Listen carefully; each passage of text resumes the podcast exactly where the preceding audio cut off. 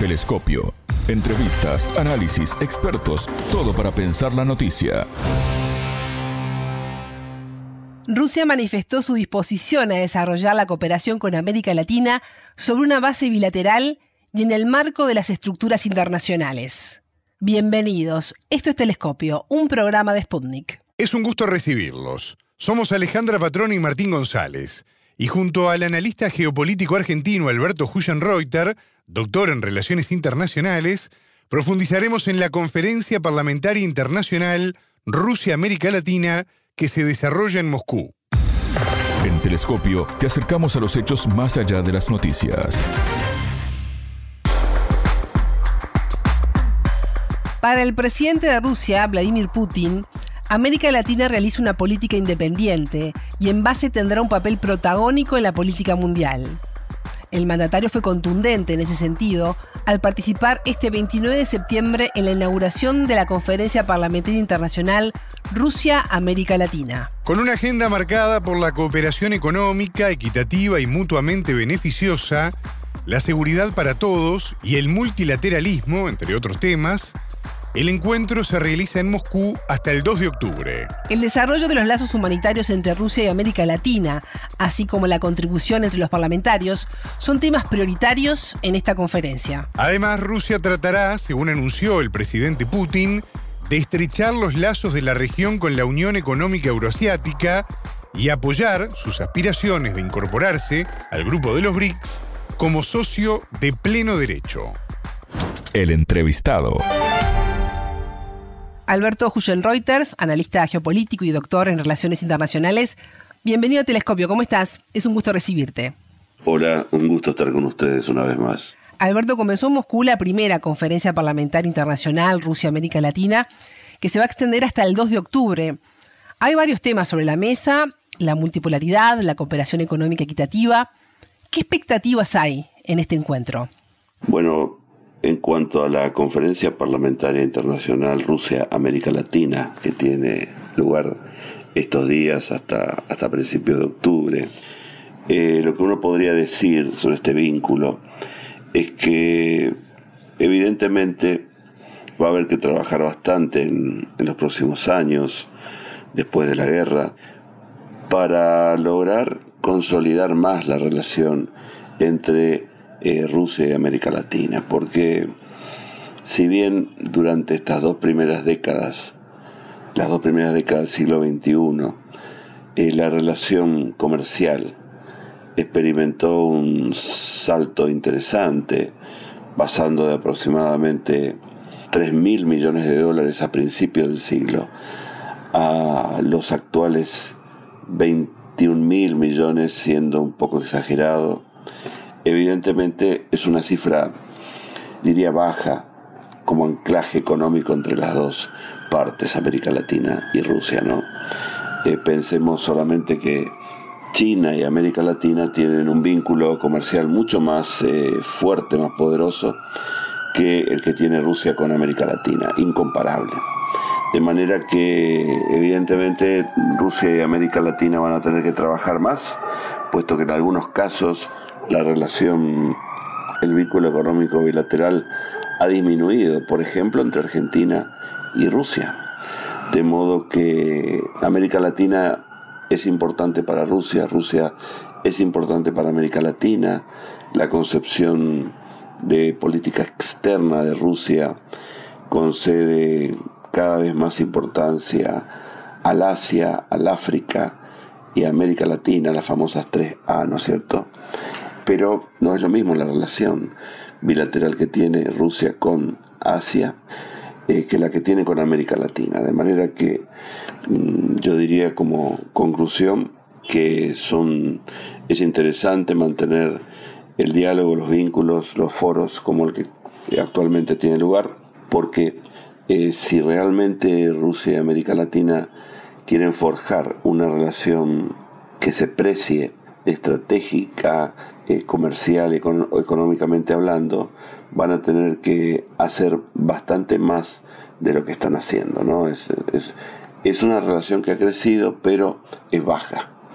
Es una relación que ha crecido, pero comercialmente es baja y hay cierto estancamiento con algunos países. Alberto, el presidente ruso Vladimir Putin aseguró el jueves que su país dispone de todas las oportunidades para resolver los problemas existentes a pesar de las expectativas negativas de sus adversarios. En esa base aseguró que la economía rusa está cobrando impulso. ¿Cómo logró Rusia mejorar esas cifras? Bueno, aquí lo que uno observa es que las sanciones que sufre Rusia finalmente no han hecho mella en la economía de Rusia en el sentido de haberla desplomado, ¿no es cierto?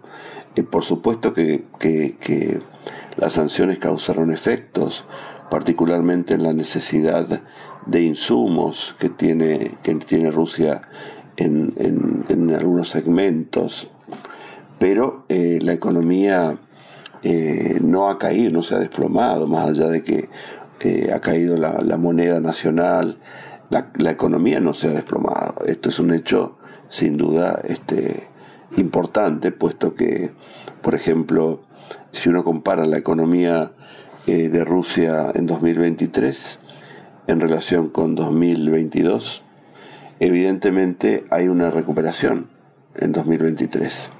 Después de la, por ejemplo, eh, Rusia tuvo una caída durante casi todo el año 2022, ¿no es cierto?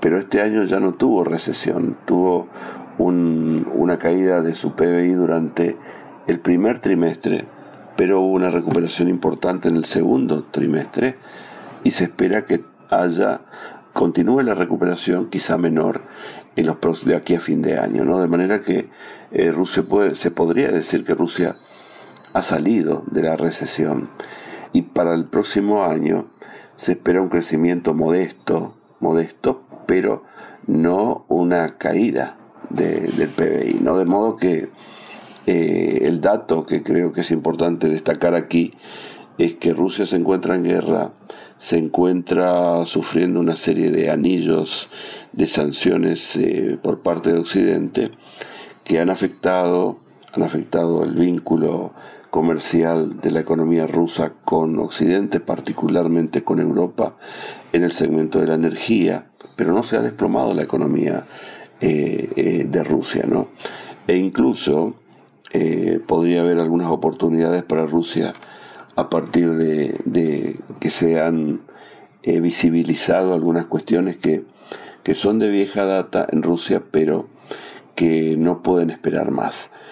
por ejemplo, la necesidad de modernizar la economía. ¿no? Este es un dato que viene ya de la época soviética, pero como generalmente cuando Rusia se dispone a modernizar su economía, el precio de las materias primas aumenta, se posterga la modernización. ¿Y cómo cae esta recuperación a Estados Unidos, que es quien aplica sanciones unilaterales contra Moscú en un intento de debilitar y aislar al país? Obviamente que, no, no cae bien, puesto que Occidente tiene un propósito relativo con que eh, Rusia pierda esta guerra, ¿no? Pero creo yo que las expectativas de Occidente en relación con, un, con efectos inmediatos de las sanciones en la economía de Rusia no se produjo. Esto ha llevado también a que a, mostrar que las sanciones tienen una tienen relativos efectos, tienen efectos importantes, han hecho mella en algunos segmentos de la economía de Rusia, pero eh, no han logrado el impacto que se, esperaba, ¿no? que es el desplome y que la economía finalmente afecte el frente militar. Esto no ha ocurrido, ¿no? De manera que eh, obviamente que es una caída de expectativas en Occidente, particularmente en relación con las expectativas del primus inter pares estratégico de, Occidente, que es eh, eh, Estados Unidos. creo que posiblemente Occidente no esperaba que, todas las compuertas que implican las sanciones eh, sobre Rusia se cerraran. Se cerraron las compuertas eh, que asfixian a Rusia desde Occidente, pero aquellas compuertas eh, que comunican la economía de Rusia con el resto del mundo no se han cerrado. Este es un dato importante porque de alguna manera eh, muestran un, cierto éxito, entre comillas éxito, de Rusia en relación con globalizar eh, la guerra. La guerra tuvo, por lo menos hasta hace unos pocos meses, un, un, enfoque muy occidental, tanto de lo militar como de lo económico. Eh, creo que en los últimos meses Rusia globalizó la guerra. ¿Qué significa globalizó la guerra? Significa que ha, que ha, que ha mostrado un poco que no todos sancionan a Rusia, ¿no es cierto? Que si bien la guerra fue condenada, ello no significa que Rusia haya sufrido la eh, presión económica de todo el mundo sufre la presión económica de una parte del mundo, eh, de Occidente, pero no de, de todo el mundo, puesto que Asia no ha cerrado las compuertas de la, de la economía con, con, Rusia, eh, África no lo ha hecho, América Latina no lo ha hecho, de manera que buena parte del mundo mantiene vínculos económicos con, con Rusia y en algunos casos, en algunos casos yo diría que eh, con cierta novedad, ¿no? como la relación entre eh, Rusia e India, para tomar un caso dentro de esto. Eh, de modo que obviamente las expectativas van a la baja en Occidente, puesto que lo que se esperaba no sucedió. no obstante, este, algunas cosas sí sucedieron en materia de objetivos de Occidente, como por ejemplo el desacople energético de este, Europa en relación con eh, Rusia, ¿no? Alberto, ¿cómo viste la ovación del parlamentario canadiense eh, al ucraniano Yaroslav Unka, excombatiente nazi, que fue homenajeado en el Parlamento de Canadá? Aquí evidentemente hubo un, un desacierto muy, muy este, serio por parte de las autoridades de Canadá, este, pero en esto también influye un poco la, la, visita del presidente eh, de Ucrania, puesto que me parece que hay una sobrevalorada expectativa en relación con el presidente de Ucrania, ¿no? Aparece como, como un héroe, en el, por lo menos en una parte del mundo, y esto a veces lleva incluso a que pasen cosas como la que pasaron. No quiere decir que esto pasó, porque creo que lo que pasó en, el, en Canadá con, con, este, con este hombre que perteneció a la Schutzstaffel, eh, la SS, eh, y fue homenajeado, obedece a una falta de información que rápidamente fue advertida por la comunidad este, judía, pero tal vez no hubiera pasado si no estuviera allí este, el presidente de Ucrania, ¿no? Evidentemente hay una, una relación. De todas maneras, las autoridades canadienses reaccionaron con rapidez. Dimitió quien, quien ha homenajeado en persona dentro de la Cámara este, Baja, ¿no? Alberto, Europa atraviesa una profunda crisis energética desde que se alineó con Estados Unidos y la OTAN para presionar a Rusia. Leí hace unas horas un informe de la empresa británica de electricidad y gas National Grid que pronosticó que el consumo de electricidad alcanzará su nivel más alto durante las dos primeras semanas de enero, justo cuando se prevé que disminuya la disponibilidad de energía nuclear. En esa base te pregunto, ¿se vienen apagones en el invierno europeo? Y además, ¿cómo ves el reclamo en varios países eh, por parte de la población de que se deje de enviar dinero y armas a Ucrania y que los gobiernos se enfoquen muchísimo más en la calidad de vida y el bienestar interno de sus pobladores?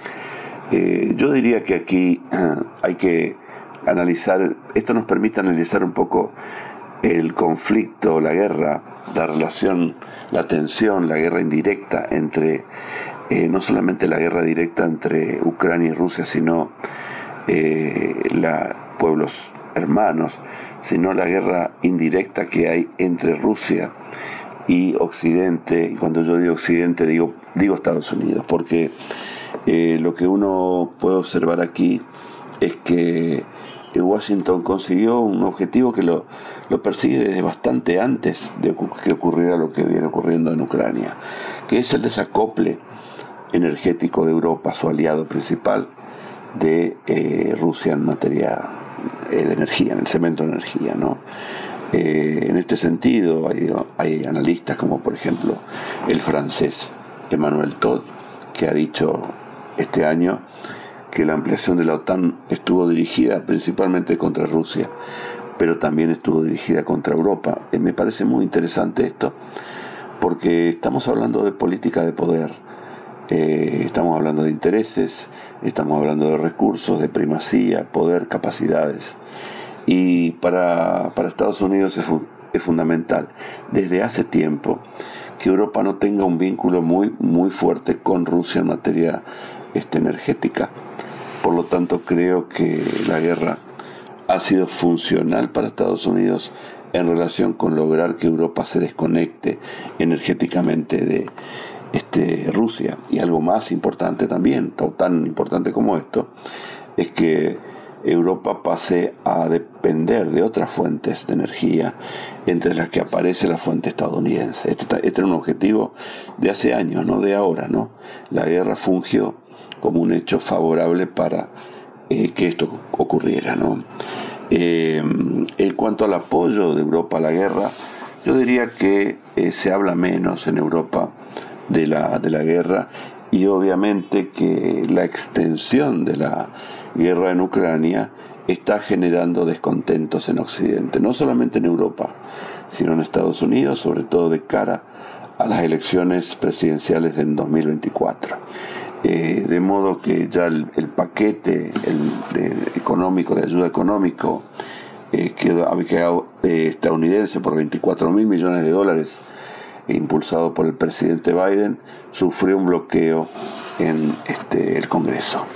Eh, de manera que no solamente aquí están los representantes del pueblo y de los estados que se que al menos que tienen reservas en relación con el tiempo del apoyo, sino también la situación económica en Estados Unidos, las presiones relativas con las demandas de, del pueblo, la inflación, el crecimiento económico, etcétera, ¿no?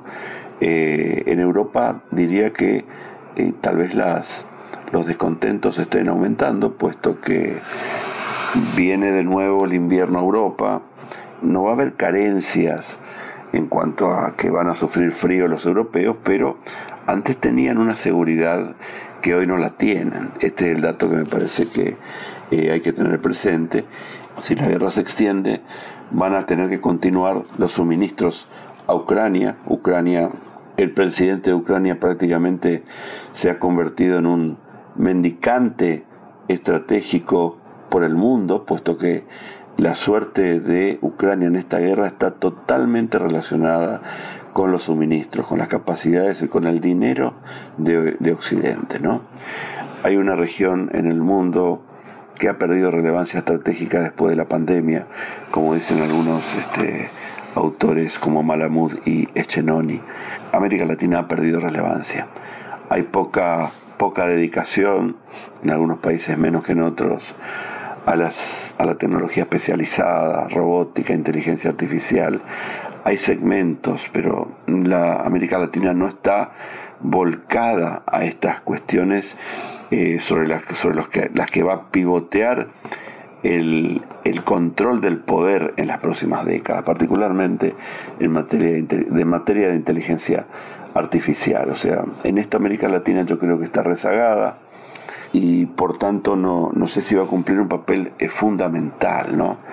Va a tener que aumentar más su protagonismo comercio económico en el mundo y va a tener que lograr algo importante América Latina en los próximos años que es volver a soldar la complementación entre los propios países de América Latina que según las regiones se ha aflojado más en los últimos años e incluso han aparecido algunas tensiones entre algunos países.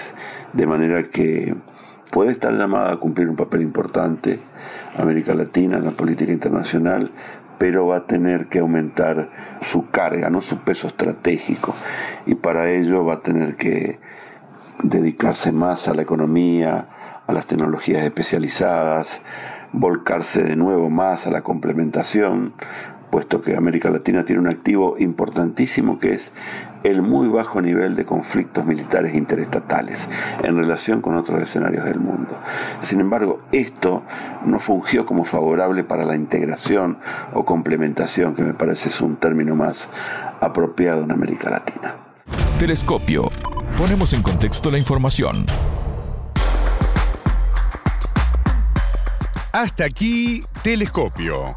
Pueden escucharnos por sputniknews.lat. Ya lo saben, la frase del día la escucharon en Telescopio. Todas las caras de la noticia en Telescopio.